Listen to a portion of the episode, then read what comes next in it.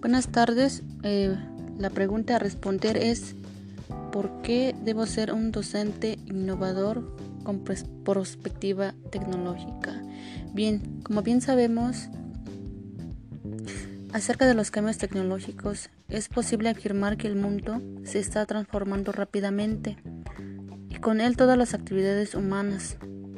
La rapidez con que se producen algunos de estos cambios se dan a todo nivel eh, tanto en la esfera científica, tecnológica, geográfica, política, etc., el cual nos ha impactado y obligar a hacer importantes esfuerzos de adaptación.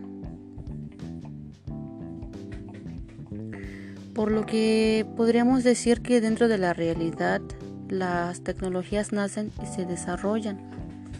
Dentro del sistema educativo se comienza a incorporar se reflexiona sobre ellas y se contextualiza a partir de un estudio y uso, y el cual es enriquecer la realidad porque es imprescindible que la educación se ocupe de las tecnologías para optimizar progresivamente sus potencialidades a partir de la apropiación a diferentes realidades, por lo que los profesionales deben de ser formados en y con las tecnologías porque las necesitan para incorporarse efectivamente a la realidad especialmente laboral que estamos viviendo en la actualidad, el cual requiere que un docente busque la manera de innovar constantemente y lo lleve a cabo en su práctica docente.